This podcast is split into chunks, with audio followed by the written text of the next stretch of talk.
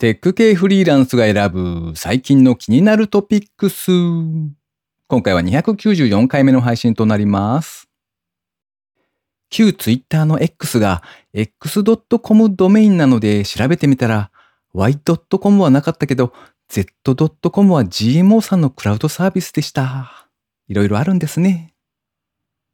この番組ではフリーランスエンジニアの S とエンタメ系エンジニアのアスカさんが最近気になったニュースや記事をサクッと短く紹介しております。今回は S の一人会となっております。IT 関連をメインにですね、ガジェットだったり新サービスの紹介だったり、それぞれが気になったものを好き勝手にチョイスしております。今回も記事を3つ紹介していきたいと思います。ご意見ご感想などありましたら、ハッシュタグカタカナでテクフリで X に投稿いただけたらありがたいです。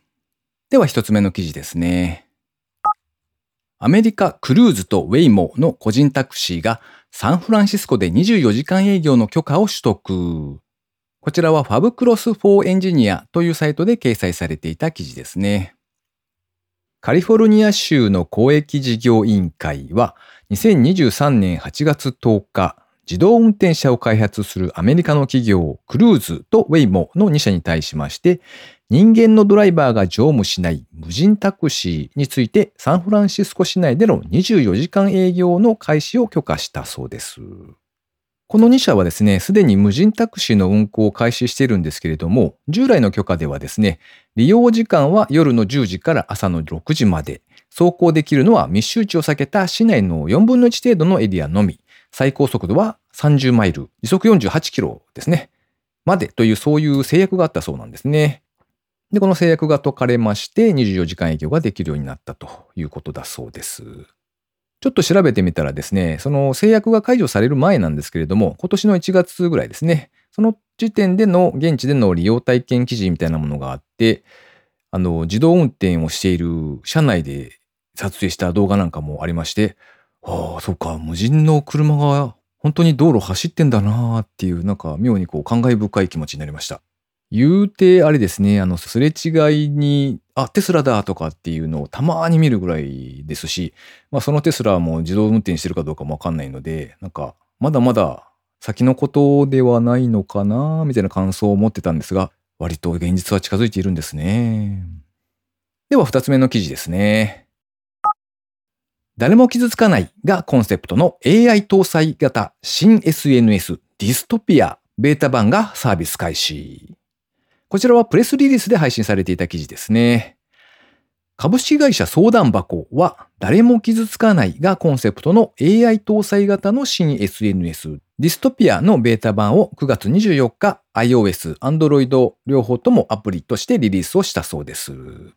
このディストピアではですね、すべての投稿は AI によって監視されておりまして、不適切な投稿は自動的に AI によって適切な表現へと言い換えられた後、タイムラインに投稿されるんだそうですね。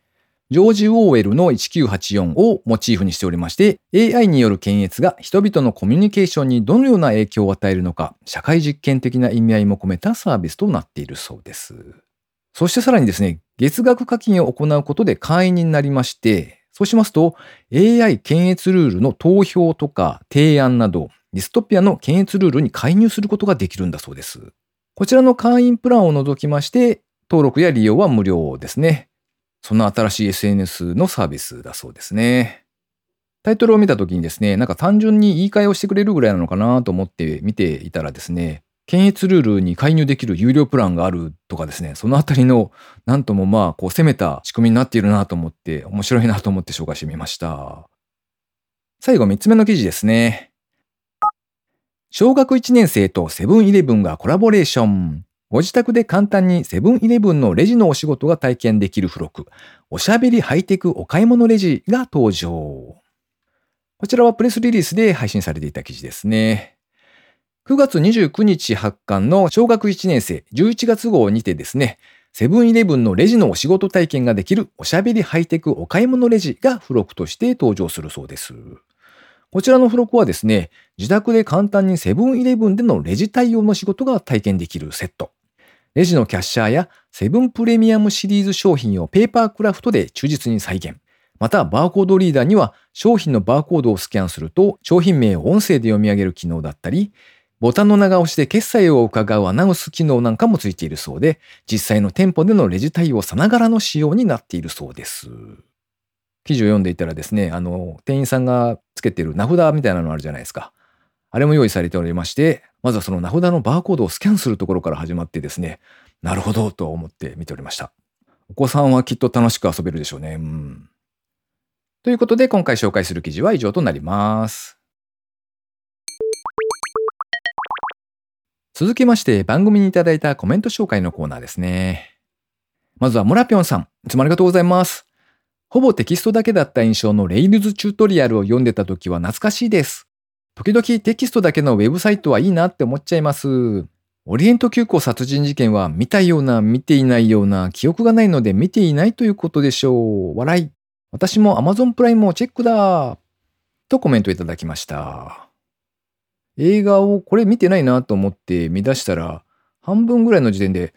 なぜかストーリーを知っているなよくよく考えてみたら、これはもしかしたら見たかもしれないってなったことないですか？僕は割とあるので、最近は、あの、エクセルに記録をつけるようにしております。はい。タイトルとか、あとは、なんか、ざっとあらすじみたいなのをですね、1行ぐらいで簡単にメモしておき、あの、後で見たか見てない子をですね、検索できるようにするというだけの目的なんですが、そんなことをしておりますよ。ともあれ、オリエント急行殺人事件、面白いので見てみていただけたらと思います。それから水流さんですね。いつもありがとうございます。オリエント急行、昔からの名作だけに、犯人は安並みにネタバレしてるんですよね。ただ、金田一耕助や明智小五郎などのシリーズなんかと同じで、オチが分かっていてもつい見てしまうという、とコメントいただきました。ありがとうございます。なるほど。こちらもオリエント急行殺人事件の話ですが、そうか、名作なだけに最後にどうなるかというのは割と有名なんですね、きっとね。なるほど。オチが分かっていてもついつい見てしまうということは、まあやっぱりそれだけ面白い作品というか、見返したくなるものなんでしょうね。ということは、そういう作品をいろんな人に聞いて回って、それを見れば楽しい、良いコンテンツに巡り合えるかもしれないということか。ちょっとこれはいい質問の仕方かもしれないですね。なんか会った人にいろいろ聞いてみたら面白いかもしれないです。ありがとうございます。また、水流さんのですね、つい何度も見たくなるという作品があれば教えていただけたらと思います。ということで番組にいただいたコメント紹介のコーナーでした。リスナーの皆様、いつもありがとうございます。え最後に近況報告のコーナーですね。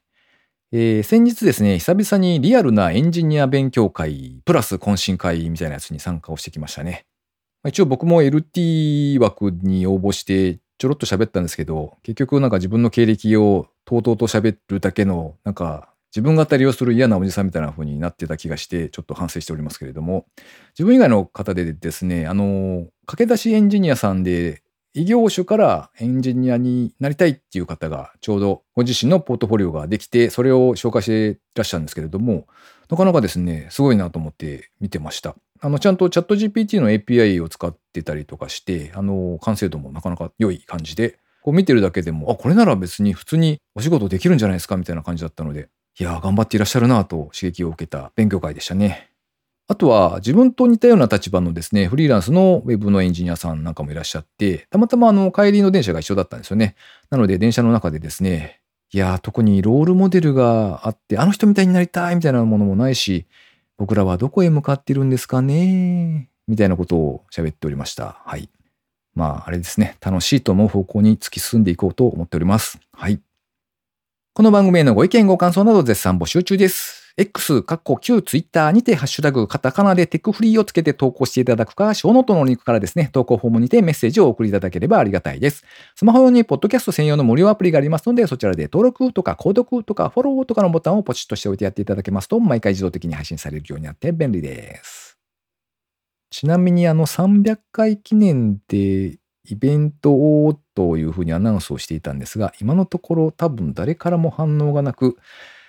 よし、これはアスカさんと差し飲みか、みたいな感じになっておりますね。えー、もし優しい方がいらっしゃれば、早めにお声掛けをいただけたら嬉しいです。